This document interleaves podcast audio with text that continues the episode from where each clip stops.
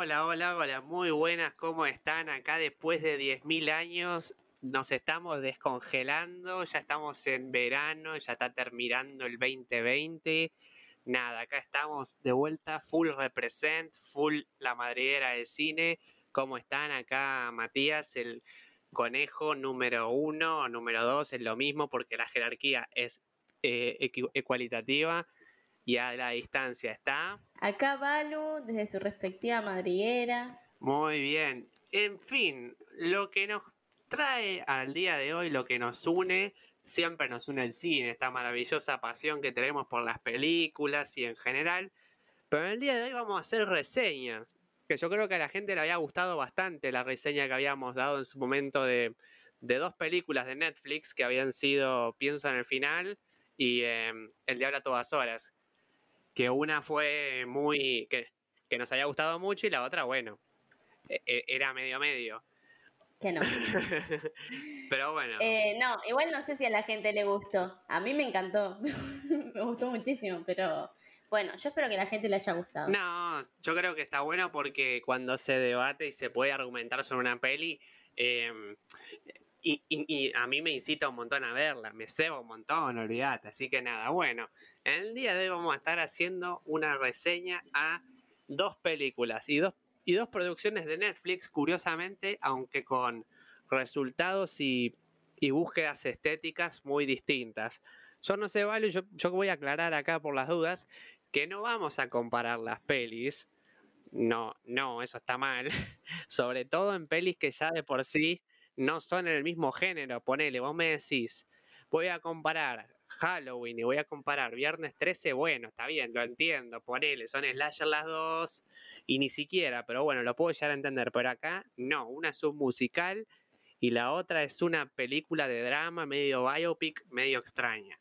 Así que nos vamos a hablar de las pelis eh, individualmente y me llegó ahí la data de un pájaro que no vamos a tirar tanta data de otras pelis que a veces, bueno, yo me, me zarpo un poco. Igual ya empezaste, dijiste Halloween. Oh, bueno, ve, no puedo. Lo, voy a intentar, loco. A, partir de ahora lo intento, gente. Disculpen, disculpen. Estoy gesticulando como, como si estuvieran acá con la cámara, pero no, yo gesticulo mucho. Bien vasco, como debe ser.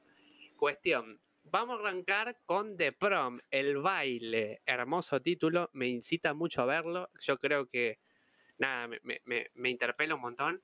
Eh, cuestión, ¿de qué se trata The Prom? Porque yo no me acuerdo, ¿viste? Mi memoria es un poco... Navega sobre aguas, turbulentas. Complicada.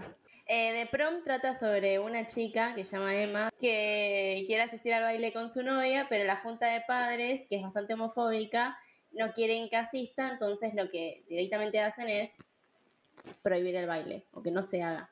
Entonces, por otra parte, en Broadway hay un grupo de famosos eh, en donde está Meryl Streep, eh, James Corden, Nicole Kidman, etcétera, que, eh, digamos, están fracasando. Eran bastante conocidos, pero están fracasando porque en las críticas le dicen que son bastante soberbios.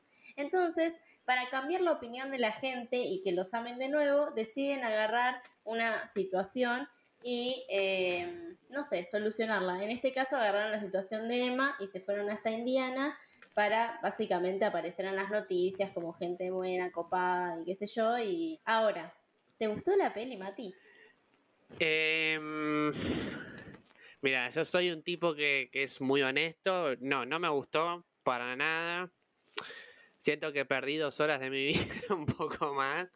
Pero bueno, voy a argumentar por qué. Voy a volver un poquito hacia lo que dijiste antes sobre la, lo que sería la trama de la peli. Algo que me parece que está muy bueno es que los personajes de Meryl Streep y los personajes de Nicole Kidman, todo ese dueto, digamos, dueto no, todo, todo, todos esos personajes, ese grupo de personajes, se movilizan porque le dicen narcisistas, dicen, no, no somos narcisistas, vamos a hacer algo pero después hacen ese algo porque quieren eh, realzarse sobre su condición narcisista. O sea, siguen siendo narcisistas aunque lo que hagan sea por el otro. Nada, muy gracioso. Esa idea me parece que estaba muy buena. Y que si la peli hubiese seguido por ese lado, más como... Pasa que es muy difícil porque es un, por un humor más inglés, me imagino, por ahí un poco más británico. Viste que los británicos son muy del humor negro, del sarcasmo, de reírse. si hubiese sido eso, la película hubiese sido espectacular. Me compraba. Pero no. En la peli no me gustó, no. Yo creo que. A ver, arranquemos con las cosas buenas, porque tampoco es todo malo. Arranquemos con las cosas buenas que acá, Dale, sí, sí, sí. Que acá coincidimos los dos. Eh, la dirección de arte. Sí. Eh, eh, sí, total, eso.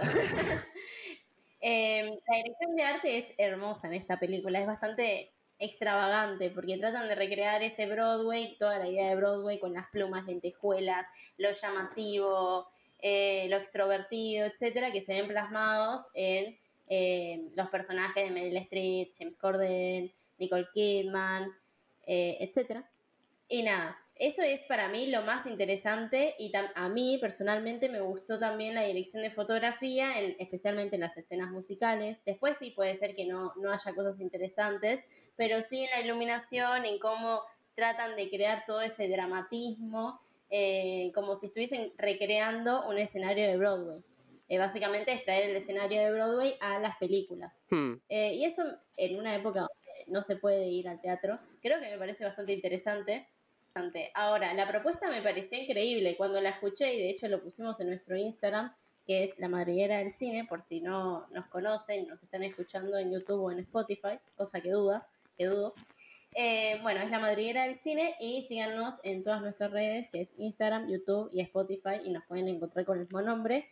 Y en Instagram, básicamente, eh, también recomendamos algunas pelis, preguntamos qué, está, qué van a ver el fin de semana o qué es lo que estuvieron viendo y comentamos si es que lo conocemos, si es que no. Eh, y nada, tenemos una charla así, una interacción que me parece bastante copada. La banda, estamos ahí tirando buena onda, buenas vibras, nada, todo chill, todo pana. Así que ¿no? gente que se, se está armando una comunidad interesante, copada, que no bardea mucho, que eso es importante. Em, no, nunca. Así que. nunca nos dijeron nada malo, por suerte, por Así que nada, gente. Sin miedo, ustedes es una madriguera, pero es una madriguera amable, ¿no? Son esas madrigueras en las que está todo oscuro, luces que están rotas, gente que se por ahí se caga piñas. No, acá estamos todos de Chile, estamos todos de pana, como se dice hoy en día.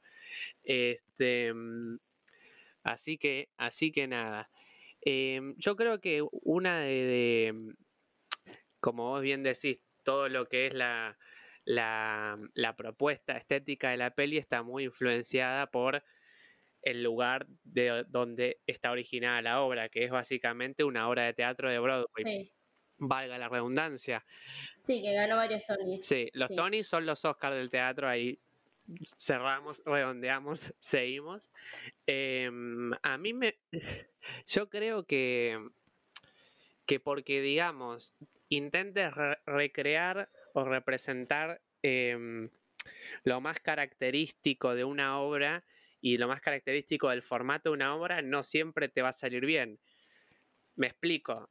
Por más que vos intentes hacer que una película adaptada en un videojuego, por ejemplo, tenga los mismos movimientos, que tenga las mismas expresiones que los, que los personajes del videojuego, no siempre te sale bien y es más, termina pasándole factura.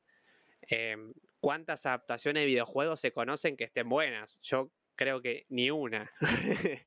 este, pocas, pocas. Por eso digo, a veces el tema de las adaptaciones es muy complicado y no porque ser fieles o no, sino porque hay cosas que funcionan mucho mejor en videojuegos que en cine y hay cosas que yo calculo que en Broadway debe funcionar muy bien, no lo dudo, no estoy cuestionando que funcione o no, sino que me refiero a la peli en sí. La peli en sí funciona muy fea. ¿Por qué? Em, porque tiene dos bloques muy divididos, ¿vale? Bueno, tiene, pasó, hay dos películas en una, básicamente, como si...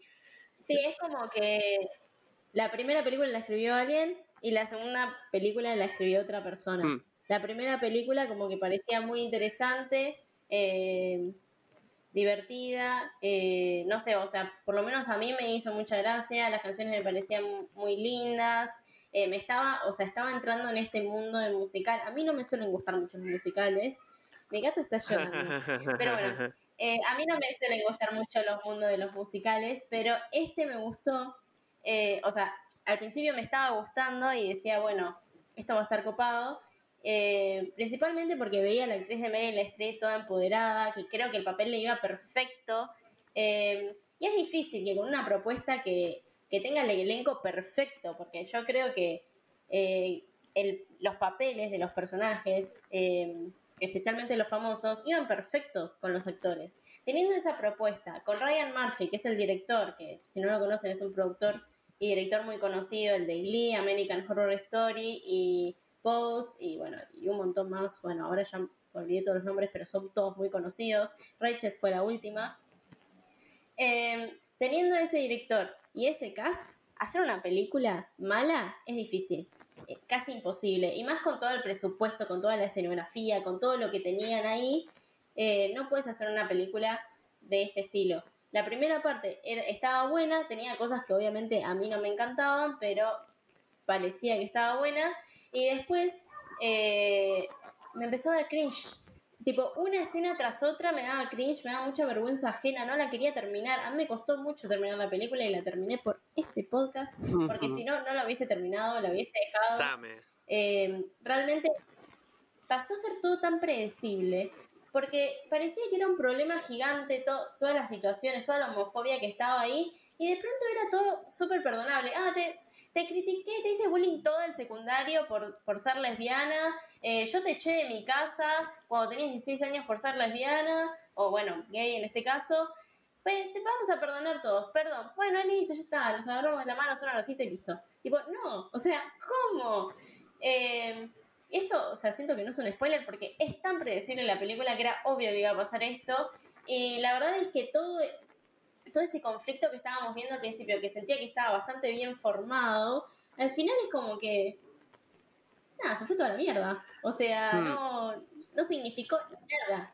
Y además de que metieron historias paralelas que no sentía que venían al caso y nos desviamos de lo que al principio, como estaba diciendo Mati, querían contar y hubiese estado bueno que cuenten y terminamos en otra, nada que ver.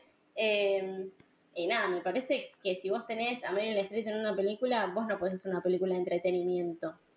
Nada más, porque muchos dijeron, bueno, te, te entretiene. No puedes hacer una película de entretenimiento, tenés que hacer una buena película. Eh, pero bueno, además tampoco me entretuvo. Es que es eso. Hay un montón de cosas que dijiste que fui tipo anotando en la cabeza como para decir voy a retomar de acá, pero bueno, se me olvidaron la gran mayoría. Así que voy a proseguir con lo último que dijiste, que creo que la peli de por sí una de las grandes fallas que tiene es que ni siquiera entretiene, o sea, ni siquiera es que puede decir, bueno, la veo un domingo a la tarde, tranquilo, chileando ahí, la veo medio de costado mientras me mando un mensaje con, un amigo, con alguien y qué sé yo, ni siquiera, porque la vas a terminar sacando y vas a decir, me prefiero ponerme de, fondo, no sé, música, un video de YouTube, lo que sea, pero ¿por qué? Primero porque la carisma de los personajes, a excepción de la actuación, ¿eh? porque los personajes están todos construidos medios raros, pero por la actuación y el carisma y la experiencia que tienen dos actrices, las cuales son Nicole Kidman y Meryl Streep, te las crees y las querés y querés que les vaya bien y empatizás y demás.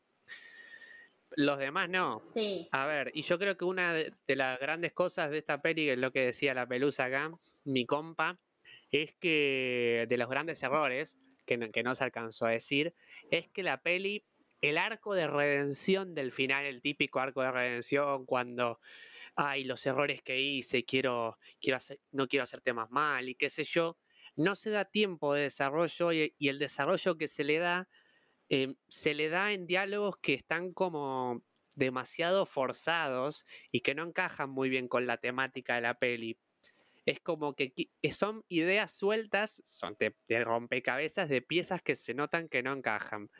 Em, y como tiene esa falta de preparación en el arco de redención de algunos personajes, no te lo crees y encima es predecible, entonces te termina aburriendo, te termina sacando, porque decís, bueno, macho, O, señor Ryan Murphy, productores, productoras, equipo de fotografía, algo, deme algo, Netflix, dame algo, ¿entendés? Por Dios.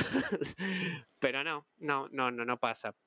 Así que nada, es una, una pena, pero bueno, este, nada, yo creo que uno de los momentos en los que la peli mejor funciona es cuando no sé si homenajea, pero cuando más se inspira en otros musicales es cuando mejor funciona. Hay un momento medio High School Musical que la verdad que está muy bueno, hay que admitirlo, sobre todo para la generación tuya y mía que, que ha crecido. Sabes que igual yo solo vi una peli de High School Musical y no me gusta, pero bueno, es generacional, excede a mí. Em, nada, y nada, yo creo que volviendo, cuando la peli toma cosas de High School Musical funciona muy bien. Y cuando la peli toma cosas referenciando a otros musicales, tipo All That Jazz, por ejemplo, también funciona bárbaro. Y en el medio es como que nada. Hay como. Es el Titanic, la peli se hunde, se hunde, se hunde, se hunde. No para de hundirse, o decir, bueno. Sí, la mejor. La mejor escena es la de Nicole Kidman literal, o sea, por lo menos a mí es la que más me gustó y eso es una pena porque Nicole Kidman está desaparecida en toda la película salvo en esa escena, siempre está en segunda, en segundo plano, ahí Meryl Streep y James Corden siempre primeros, siempre su historia, que está buenísima la de Meryl Streep, igual cuando se une con el director, porque, o sea, el, la historia de ella es que se tipo el romance con el director, aparece desde el principio. Es raro. Pero que es medio extraña, o sea, para mí no, no pega, pero está bien, qué sé yo, la dejo pasar. Pero a Nicole Kidman no la vemos en casi toda la película, la vemos de fondo, como si fuese un personaje secundario. Nicole mm. Kidman.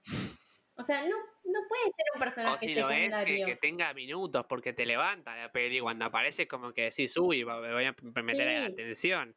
Nada, la chica esta, que es la, la protagonista, la Emma, la verdad es que em, no suscita mucha empatía, no suscita mucho nada. Es como medio.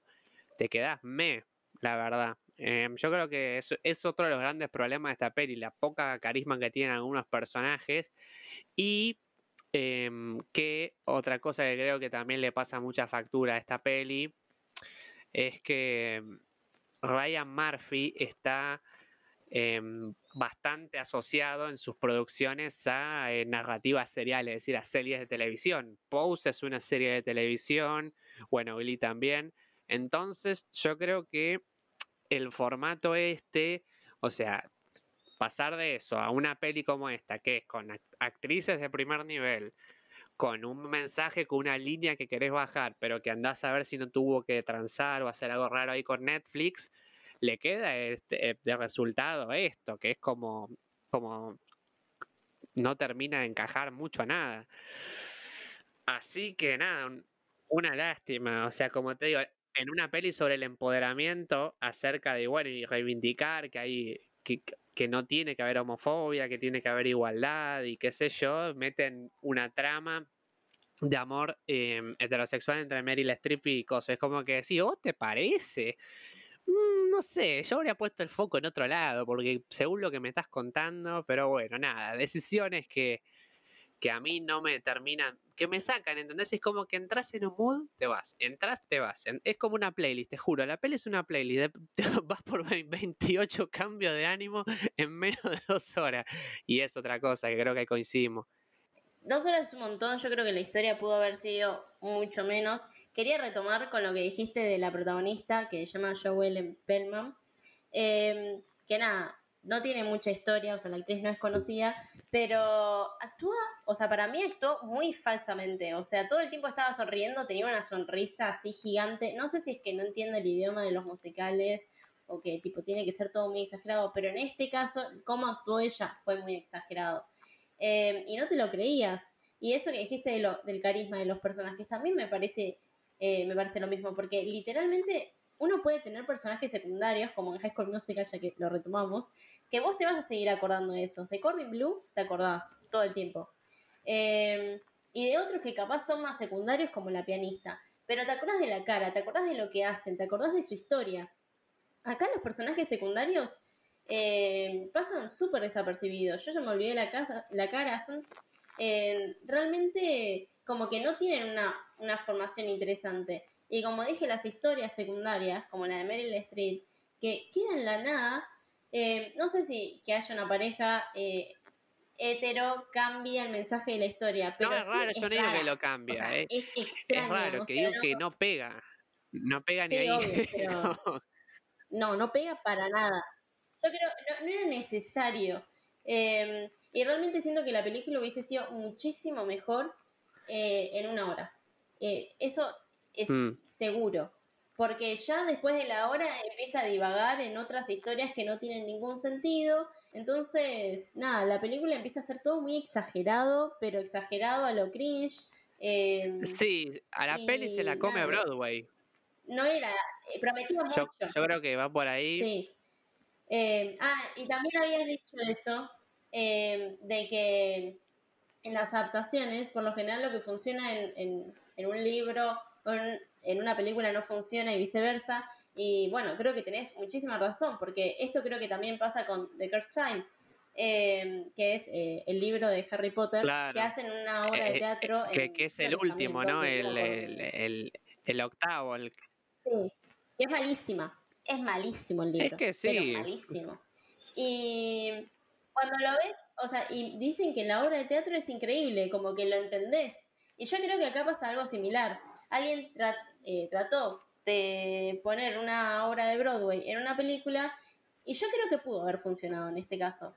Pero creo que lo manejaron muy mal y creo que la historia en, en el teatro vos te la comés, lo exagerado, eh, historias secundarias muy cortas que no tienen ningún sentido con la otra, en el teatro te lo comes. Pero en la película lo tenés que modificar, porque si no lo modificás, mm. no tiene ningún sentido. No sé cómo será verlo allá, pero en la película es como, queda todo mm. muy en la nada, queda todo muy falso. Entonces, al final, la película te, es totalmente olvidable, con un montón de historias paralelas que no tienen ningún sentido y la historia principal, que era lo más interesante, lo que prometía la película y por lo que ibas a verla, no, no importa. O sea, es, lo de menos, es Sí, yo creo que también la peli trabaja. Eh, a ver, que quede claro, toda peli trabaja con arquetipos, ¿no? Que eso que claro, pero creo que esta peli se apoya demasiado en los arquetipos y se vuelve ya una representación de estereotipos, que es distinto. Acá hay muchos estereotipos que yo creo que quedaron medio, medio, medio, medio pasados, ¿no? O sea, em, eso. Yo creo que también la, peli es, tiene una visión. Yo creo que em, no sé si coincidirás, pero es como ñoña la peli. Es como que es muy todo tan family friendly, tantas canciones y tanto otro que no digo que esté mal. Reitero, pero como que te vende algo que vos no, no, no te lo crees en ningún momento porque primero ya viste este tipo de peli antes, ya sabes cómo va a terminar. Em, y si no, no viste e, este tipo de peli antes, viéndola ya más o menos te das cuenta por dónde van a ir los tiros. Em, pero nada, es como que siento que es una peli que es muy ingenua, que es demasiado naive, que es demasiado eh, ñoña, ¿no? Y no digo que sea, no sé, Em, la película esta de Hilary Swank, que no me acuerdo cómo se llama. No te digo que sea Pose para compararla con el mismo productor, pero qué sé yo, meterle un poco más de onda, que se distinga un poco. Porque terminá de verte esto y yo creo que te... A ver, a mí no me gustan los musicales eh. también, que, estoy con la, pelusa. Pero yo creo que cualquier persona termina de ver esto y dice, ya fue, voy a ver High School Musical de vuelta, me la paso mejor. Ay, sí. Igual eso tiene que ser en cualquier momento, porque aguanta High School Musical. Pero esto de los estereotipos me parece muy interesante porque eh, se remarca en el estereotipo del gay, eh, de la comunidad LGBT. Porque la lesbiana tiene que parecer chonga y el gay tiene que ser como James Corden, porque nada, tiene que ser así. Y también siento que fomenta eh, la misma homofobia que están intentando criticar. Entonces, hay contradicciones por eh, todos lados en la peli. No, solo formales, sino en representación. Total. Y yo creo que eh, Ryan Murphy se tuvo que haber dado cuenta de eso. Digo, hizo Glee, hizo Pose. No sé, yo creo que el, chabón sabe de este tema porque es un activista en el movimiento. Entonces, verlo tan estereotipado en la película me parece también eh, horrible. Capaz, bueno, de nuevo, yo siento que si en Broadway funciona, no necesariamente en las películas. Si vos querés adaptar una, una obra de Broadway, obviamente le vas a tener que cambiar las cosas. Porque si no, no va a funcionar. Hmm. Eh, y capaz en Broadway eso funcionaba, eh, los estereotipos están marcados, porque en el teatro capaz tiene que ser así. Nosotros no hacemos crítica de teatro porque, bueno, yo por lo menos no sé nada de teatro. Yo tampoco, en casa uno, olvídate. Eh, Capaz en el teatro funciona, pero acá no funciona. Eh, acá eh, la persona está viendo una televisión y puede pausarlo en cualquier momento. Entonces, no sé, me pareció como que no. Sí, creo que Ryan Murphy funciona muchísimo mejor en series, aunque siento que últimamente la está pifiando un poco, como que estoy esperando más de él y por lo menos Rachel, que es la última serie que sacó, a mí no me terminó de gustar, salvo en dirección de arte, que es un que se ve que, el, no sé, la rompen eso. Sí, no sé, pero nada, yo creo que en conclusión se puede decir que con todo lo que dijimos, ¿no? La, la, la, la contradicción entre por ahí la representación y el mensaje que querés dar, Em, el poco carisma que tienen algunos personajes, la duración excesiva, em, lo insípida que puede llegar a ser en algunas ocasiones, sobre todo cuando no está ocurriendo em, las canciones. Todo eso, más que obviamente hay, hay situaciones que, o sea, el conflicto del baile tampoco parece tan grave como para que haga todo lo para que se geste todo lo que se gesta, o sea, si el conflicto no te mueve tanto, si te parece un poco débil, y te queda una peli mocha, como mínimo, muy difícil de sostener así, a menos que seas, no sé, que tengas un elenco impresionante y que tengas un montajista, porque a ver, yo creo que otra cosa que se nota es que el montajista, no sé si, no es malo el montaje, pero como que al ser cumple como al cumplir y todo lo demás no cumple, no ayuda. O sea, por eso hubiera metido algo más frenético, un montaje más copado. Por ahí el ritmo no lo sentías, pero el ritmo narrativo que lo impone el montaje te hace sentir las dos horas. Y, vos, y yo me acuerdo estaba mirándola y, y, miraba, y, miraba cuánto faltaba, y decía, pero la pucha, che, me iba, me movía, ponía pausa, decía, bueno, dale, que la tengo que reseñar. Y nada, fue, fue difícil, che, fue difícil. Nada, yo no, no. Sí, fue difícil. O sea, yo después de la escena de Nicole Kidman, em, creo que en la escena de, de, Andrew Connells, que es tipo que están en la fuente eh, y cantan al, a Jesús, no sé qué. Y ya a partir de ahí, una escena más cliché que la otra. Y ahí decía, ¿cuánto falta? ¿Cuánto falta? La primera hora yo no la sentí. O sea, a mí me gustó. Eh, tengo cosas, seguro, había cosas que no me gustaban, como no ver a Nicole Kidman me molestaba muchísimo. Yo estaba esperando verla. Además, cuando entró en la película, entró con mucha potencia. Eh, pero después era una segundona. Eh, y nada, bueno, no sé, eso, eso me, molestaba mucho cuando lo estaba viendo salvo en la escena esa que hizo que la rompió. Aparte una mina que no es que tiene peliculitas, ah, es una mina que ha actuado en Ojos bien cerrados, ha laburado con Kubrick, ha actuado en Los Otros. No voy a decir más pelis porque después me pegan. Pero nada, es una, una mina que tiene una trayectoria, una actriz, una señora actriz, tiene una trayectoria que la verdad que es muy buena. Tiene sus altibajos, no es que todas las películas son excelentes, pero, no sé, aprovechar un poco más. ¿Me entendés? Es como que nada. Sí, sí, sí. Total. Así que. en fin, no nos gustó.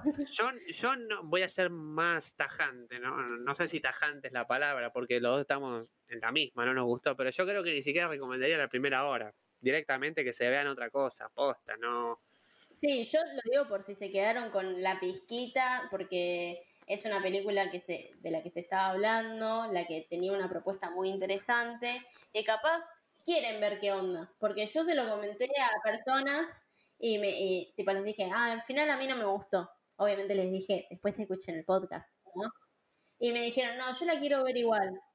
Y dije, bueno, la primera hora la banco. Acá no es que estamos diciendo no se la vean. Eh, yo lo recomiendo porque yo creo que por ahí no impacta tanto. Em, pero obvio, siempre uno tiene que ver la peli y, hacerse su propia idea y ver cómo se relaciona con la peli y cómo pega. Porque al fin y al cabo también depende mucho cómo pega la peli, pero como te digo, ni siquiera el factor emocional me pudo. Porque las escenas emocionales no me emocionan porque si los personajes, perdón, me chupan un huevo, no me van a emocionar. Lo lamento, maestro, es así. Por más que me pongas la, la música más triste, me, pongas Radiohead combinado con Joy Division, combinado con no sé. No, no va a pasar. Así que nada. Nada, esa no, una lástima, che, igual. No sé, a mí no me gusta hacer reseñas de pelis así que no me gustan, pero bueno, tampoco que la destrozo. Eh, vos tampoco, damos argumentos sobre destrozamos. La, argumentamos el destrozo. Bueno, pero argumentamos, no es que digo, es una mierda, no la vean, chao, me voy, aguante, no, sé. Nunca, nunca. Eso no se hace. No, o sea, intento explicar. Eh, intento explicar. Nada, intentamos explicar, así que nada, va por ahí el rulo. Pero nada, gente. Acá tranqui, vamos a estar, vamos a seguir representando y bancando buenas reseñas y malas reseñas porque la vida es así. Bueno, ya pasamos al plato fuerte, va. Plato fuerte digo porque ya voy a hacer un pequeño adelanto. La peli que viene me fascinó. Mm, no quiero decir obra maestra porque se usa, me parece muy, es como, oh, un cepillo de dientes, una obra maestra. O sea, tampoco tan así, pero es una muy, muy, muy, muy, muy, muy buena película. Yo la amé desmesuradamente, así que es muy probable que lo que yo tenga que decir no, no, por ahí no sea lo más objetivo o analítico posible. Me llegó mucho a la peli. La peli en cuestión es Mank. Mank dirigida por David Fincher. Le, nada, le decimos, creo que, no sé si deben saber quién es David Fincher la gente, pero bueno, les damos, eh, el, es el chabón que dirigió la red social, es el que dirigió el Club de la Pelea. Sí, el Seven también, pero Seven no es tan conocida. La red social del Club de la Pelea son como... Ah, a mí me parecía... Eh, eh. ah, a mí me parece más conocida Seven que red social, pero sí, también eh, dirigió Perdida, que esa la recomendamos en su momento. Y el curioso caso de Benjamin Button, que esa es la peli en la que el, el, tipo que nace viejo y se muere joven, que son varios por ahí la deben tener. Bueno, es ese director. Nada. La peli se trata, es como una especie de biopic, pero es rara esta biopic. Es una biopic de Fincher, ¿qué se le podía esperar? Es acerca de un guionista, un guionista de la década de los 30, 40 en Hollywood, escribiendo el guion del Ciudadano Kane. Te muestran cómo el contexto, o sea, el contexto mientras lo estaba escribiendo, te muestran cómo lo escribe y te muestran las batallas que tuvo que ganar y las que tuvo que perder para poder escribirlo. Es decir, toda la peli, absolutamente toda la peli, el hilo narrativo conductor es la escritura del guion de Ciudadano Kane. El protagonista en esta peli es Herman Mankiewicz, es decir, él vendría a ser el guionista en la vida real. Y el que lo interpreta es el mitiquísimo Gary Oldman, un genio este tipo lo amo, Pablo. Yo lo no. Sí, yo también, yo también. Lo Nada, está Gary Oldman, que yo creo que acá Fincher ha tenido uno de los. No elige mal los actores el chabón, pero acá creo que le dio en el clavo. Está Amanda Seyfried también, que, es una, es una, una actriz Siempre que levanta todas las películas. Es un valor muy, muy, muy interesante la verdad, ¿eh? La verdad que me gustó mucho. Em, nada, está. Y está obviamente. Lily Collins. Lily Collins y Tom Burke. Tom Burke lo, menciono porque es el que actúa de Orson Welles. O sea, es como oh, Orson Welles. Que a mí me sorprendió y banco mucho. No parece tanto. No, no se parece, pero lo que banco mucho, ya me estoy adelantando, es los huevos que tiene al representar Orson Welles, porque no lo, lo, lo baja un poquito a la categoría de ídolo y eso me gusta. ¿eh? Me gusta, me gusta. Y yo dije, bien acá, nada. Bueno, vamos. voy a arrancar con un par de curiosidades así sueltas y después nos metemos full con la peli. La peli, el guion, algo que me llamó mucho la atención y que yo creo que por eso esta es una peli muy personal. ¿Sabes por quién está escrito el guion? Por el padre de David eh, Fincher. Sí. Sí, sí, sabía. Sí. No sabía si era el padre o el hermano, pero sé que es Jack Fincher. Sí. No, te digo emocionado porque yo cuando lo leí me quedé como, ¿cómo? Y nada, eh, el primer guion acreditado porque acá en la peli también se trata mucho acerca de qué cosas se acreditan a los guionistas y qué no. Así que yo creo que también es como una... Hay un metamensaje ahí con el, con el padre en el guion, ¿no? Nada, eso es un, un primer dato curioso. Y después, en la banda sonora, y esto es nada más que nada para los para la gente más amante de la música, que bueno, eh, para los que le gusta, la banda sonora está a cargo de Trent Reznor, el, el líder de Nine Inch Nails, esa banda industrial que tuvo su apogeo en los 90 y hoy en día ya es una banda súper te que mega conocida. Trent Reznor nada, tuvo colaboraciones con Bowie, tuvo em, ha hecho canciones para Twin Peaks, inclusive nada. Es un artista de la hostia cuando yo vi que estaba en esta peli y vi la, cómo compuso, dije, mierda, qué tipo completo. Nada, pasamos.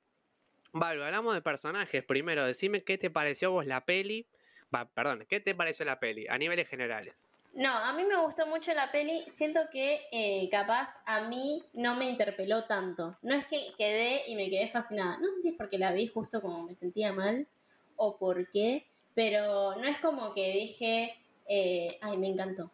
Pero no, sí, sí la vi y dije, eh, es una peli muy sólida. O sea, me gustó muchísimo, pero Así como, viste, cuando hay pelis que te interpelan y otras que no, pero sabes que están buenas. Bueno, este es el caso. Mm. Mank me gustó mucho. A mí me gusta mucho Ciudadano Kane. Eh, y, para, y obviamente es esencial que vean el Ciudadano Kane. Y también para entender la película, porque si no, no se entiende. O sea, realmente no se entiende si no ves esa película. Eh, y también me parece esencial para ver Mank conocer un poco de la historia. Eh, de la historia de Orson Welles y la historia de este escritor porque si no, al ser el montaje tan, es interesante, toma el montaje que, usan en, Ciudadano Kane, a veces también te puede llegar a perder un poco con la historia. si no te acordás, si no sabes quién es Meyer, o quiénes son diferentes, diferentes personas o íconos de ese momento de la historia de Hollywood, te cuesta. O sea, a mí por lo menos me costó un poquito y estaba con Wikipedia diciendo, bueno, ¿quién es este? Porque no, es como que no caso bien la unión entre este y este. Pero no porque la película sea mala, sino porque creo que es necesario tener eh, el contexto histórico eh, del momento en el que se está representando la película. Em, pero nada, la película me, me encantó, Gary Oldman me encantó y de hecho me pareció interesante porque yo pensé que eh, bueno, Gary Oldman actúa de Sirius en Harry Potter. Y a mí me encanta todo relacionarlo con Harry Potter. Entonces yo pensé, bueno, voy a sentir como esa vibra de Sirius en el personaje. Y no, o sea, ni me di cuenta que era el mismo eh, actor. Y eso me pareció como que es un actor muy versátil. Eh, bueno, es un gran actor, pero es muy versátil en ese sentido, como que puede representar varios personajes sin caer siempre en el mismo tipo de papel. Em, y otro personaje que a mí me sorprendió, va, la actuación, es Lily Collins, porque yo la tengo de la última serie que hizo, que... Ay, me olvidé el nombre, pero... Ah, Emily en París. Malísima. Y ella actuó muy mal también. Entonces, y las pelis que vi de ella, em, tampoco me gustaron, ¿no? O sea, la actriz me gusta ella, pero no me gusta cómo actúa. Eh, entonces me sorprendió verla en esta película porque sentí que hizo un papel bastante bueno eh, y me creí su personaje. Y de hecho no, me di cuenta que era ella. Eh, así que ya de por sí la caracterización de personajes en el diseño de arte me pareció también muy interesante. Y bueno, eh, Amanda Seyfried, que la amo, la adoro y como digo, o sea, yo siento que levantan todas las películas y en este caso también, o sea, me encantó su personaje, me encantó cómo lo actuó y, nada, me encantó verla también. Así que nada, o sea, acá hay claro una diferencia de, cómo el elenco, todos siento que trabajaron muy bien. Em, y me gustaron todos los personajes, toda la construcción de los personajes. Y nada, me pareció muy interesante también el montaje em, en el que están hablando de la historia de, de un escritor, de un guion, de una película muy conocida, y a su vez eh, en el montaje parece como si se estuviese grabando un guion en los flashbacks. Entonces como que estamos en un guion dentro de un guion dentro de un guion. Y no sé, eso me, gustó muchísimo también. Perdón si no, no te dije nada, es que nada, te estaba escuchando atentamente, bracitos cruzados y todo, ¿eh? Olvídate. Bueno, mira, la peli en sí tiene una forma de trabajar la narrativa que básicamente tenemos la línea temporal del presente, entre comillas, que es decir, la de la de Herman Mankiewicz, o sea, es decir, la de Gary Oldman escribiendo el guion y, y unos flashbacks que son de hace tres cuatro años, que básicamente lo que empieza a, no deslumbrar, no, lo que empieza a destripar estos flashbacks es, es, digamos, cómo se hace cine. Esta es una peli de cine dentro del cine, pertenece a, ese grupo de películas.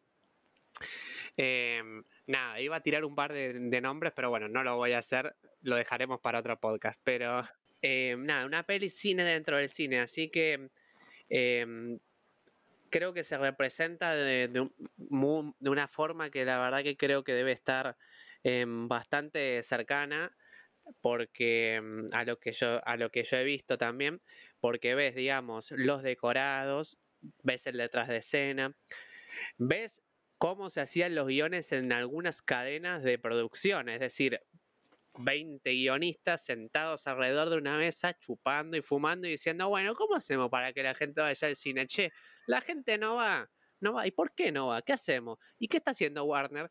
Está haciendo monstruos. ¿Y nosotros qué hacemos? No, hagamos monstruos, pero agreguémosle esto. Y, esas, y, eso está buenísimo. Nada, em, representa muy bien eso. Es decir, que la peli tiene mucho contenido, tiene mucha cosa, esto que decía antes Balu, tiene mucho contenido histórico y también mucho contenido de cine clásico.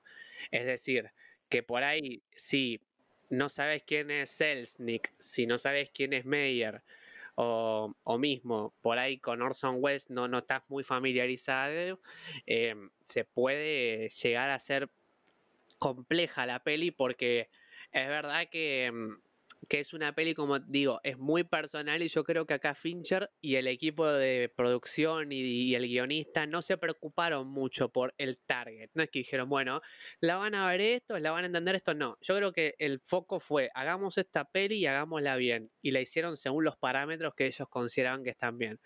Uno de los grandes aciertos, obviamente, toda la peli orbita en Gary Oldman y Gary Oldman la rompe. Yo creo que es la mejor actuación de toda su carrera. ¿eh? Mirá que el tipo tiene buenas actuaciones. ¿eh? El chabón actúa en León el Perfecto Asesino, actúa en Drácula, pero acá es sublime lo que hace. Es impresionante. Si ya eso no lo se va para ver a Gary Oldman rompiéndola toda, bueno, mala suerte. Una de las cosas que también funciona muy bien en esta película es que da la información necesaria o sea, ya en los primeros planos tenemos toda la información que necesitamos acerca del guionista, que es borracho, que aunque tiene una adicción muy severa al alcohol, y que está casado y que tiene hijos. Ya con eso la peli puede empezar a construir, pero acá es una peli que no labura tanto con los contrastes.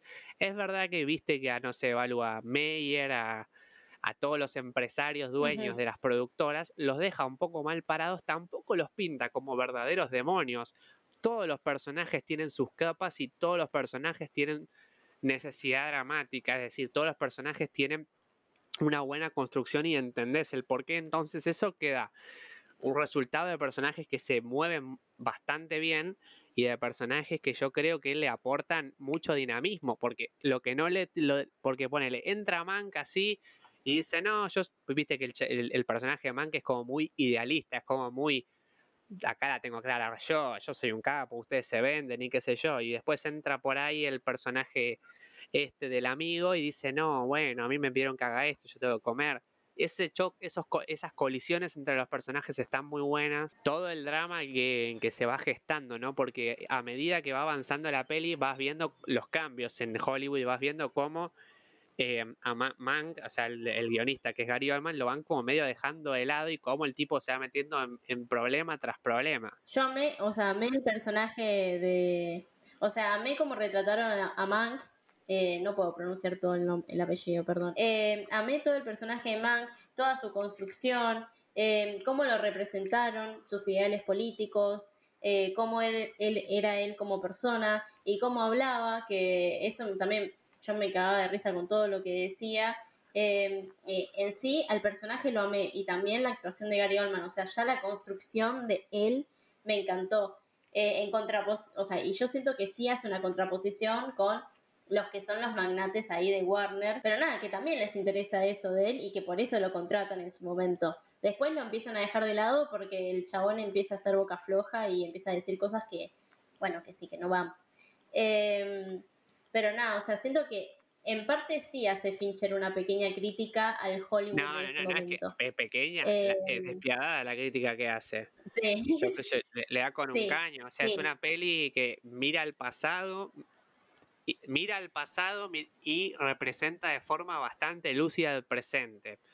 Este, está ese juego también. Muchas de las cosas que pasan ahí, calculo que deben ser una crítica para el Hollywood de hoy. Nada, yo creo que coincido con vos. Sí sí sí, sí Tipo, eso que dijiste de que hacen guion para pensar en qué es lo que le va a gustar a la gente. O sea, guiones para películas puramente comerciales, eh, hace Fincher ese, esa crítica. Y nada, y eso también me gusta de la película porque a su vez de ser una película que está basada en Ciudadano Kane, como que agrega parte de lo que hizo Orson Welles, pero también le mete lo suyo. Entonces, como que la película termina siendo, para mí muy interesante. Sí, y otra cosa que me parece que es interesante es que la misma peli tiene un momento en el cual em, el Gary Oldman, Mank, está escribiendo el guion y lo termina y se lo pasa al personaje de Amanda Seyfried y la mina dice, esta soy yo.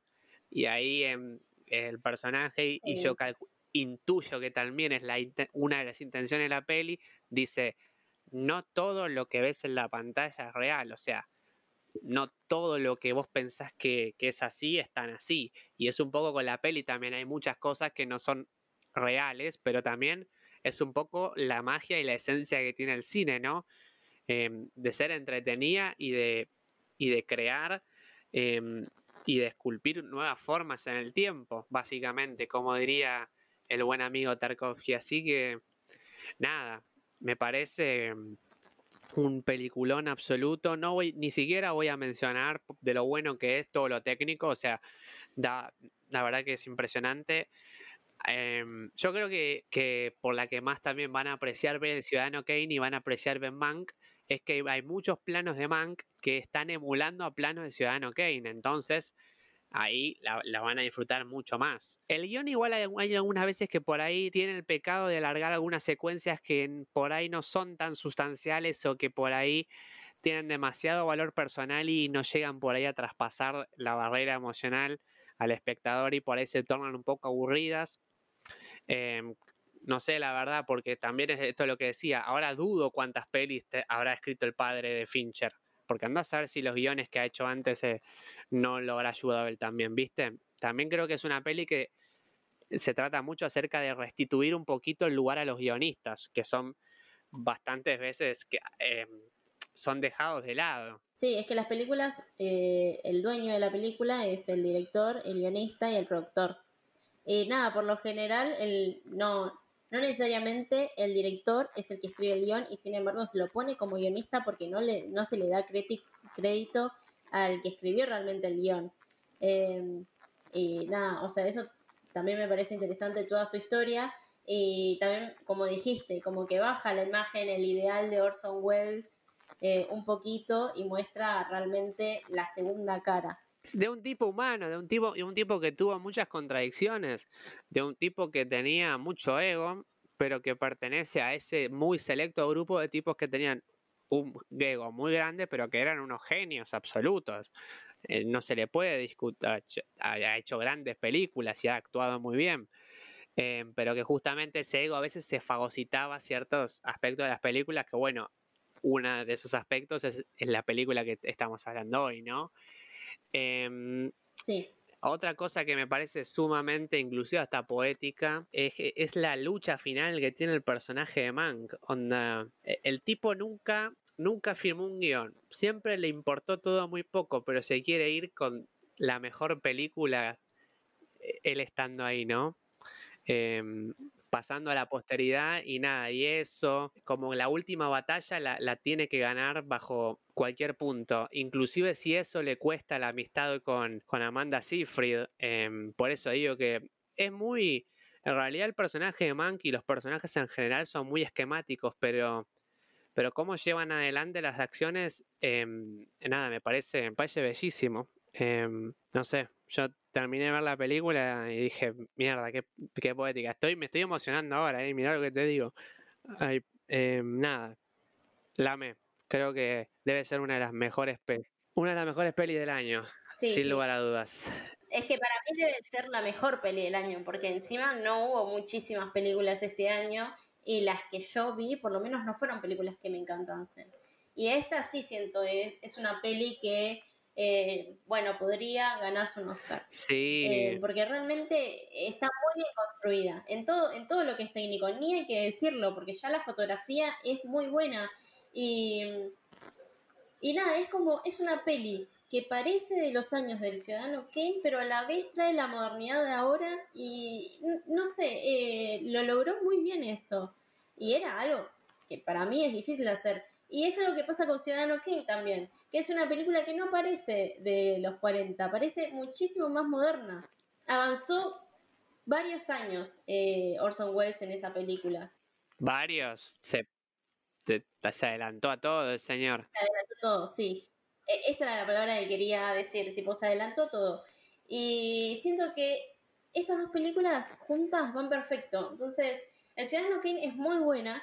No parece, bueno, está en blanco y negro y es del año del pedo, no, debe ser un embole. No, yo mm. juro, o sea, yo juro que es muy divertida, es muy dinámica. Es clásica, sí, pero es muy interesante y muy divertida.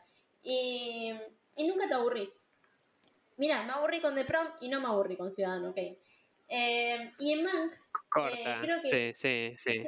Lo mismo. O sea, Mank también. Eh, sí, está en blanco y negro, porque cuando yo la quería ver con alguien, me dijo, ah, está en blanco y negro, no la quiero ver. Yo te juro que que esté en blanco y negro no significa nada. Si no, mira de Lighthouse. Y nada, ah, yo de nuevo repito, películas que no tienen que ver con nada, pero bueno. Eh, nada, en este caso, o sea, es lo mismo que digo ahora. Que esté en blanco y negro y que tengas que ver una película del año del pedo para terminar de entender eh, esta película, eh, no significa que sea aburrida. En no sé si entender, pero le, vas le van a sacar todo el jugo, lo cual es hermoso cuando entras en lo que te propone la peli. Eh, me parece que pasa un poco con, con la, la, última de Tarantino, que también tenías que saber la historia de, de la actriz. Es, eh, muy loco, ¿no? ¿Sabes que estaba pensando en lo mismo? es muy loco porque son, parecidas. son muy parecidas porque son la visión de cada uno acerca de lo que es uno es hermoso, Dios mío. Nada, estoy, estoy, estoy con las emociones a flor de piel, pero bueno, el cine a mí me conmueve mucho en general. Eh, la de Tarantino básicamente el cine en los 60 y la peli de Tarantino está hecha para Sharon Tate. Es más, el plano final, el plano cenital ese, es Sharon Tate mirando. Cuando lo entendí dije, piel de gallina. Y esta peli también es una peli que justamente viene a, exponer, digamos, muchas cosas que sucedían y muchas cosas que están inventadas también em, en los años 30. Y bueno, es la versión acerca de ese Hollywood. Nada, es, sí, total. es tremendo. Y vinieron muy cerca las dos. Eh, a mí Mank creo que me termina de cerrar más que, la de Tarantino. Mm, eh, no seas mala, a mí, personalmente. me gusta mucho.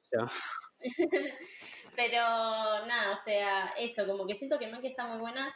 Eh, y nada, cine. Pero bueno, no, a ver. ver la otra. también la, la, última de Tarantino me parece que está muy buena. sí, a ver, pero no, no, pero matar, no, no, sé, a ver, porque no te gusta una peli, a ver, por ejemplo, a mí Casablanca no me gusta y está considerada una de las mejores y no me gusta. Reconozco que está muy buena, o sea, muy buena, que está eh, bien hecha, pero a mí no, no es que yo digo que gana de ver Casablanca. Eh, nada, yo creo que también aprovecho este, porque ya estamos cerrando, diría más cosas, pero bueno, yo creo que, que no, no, ha quedado como esta imagen y sigue quedando esta imagen acerca de que blanco y negro e, equivale a densidad, equivale a un ritmo narrativo por ahí un poquito más lento, de que equivale a personajes que hablan poco, a cosas más arte y qué sé yo.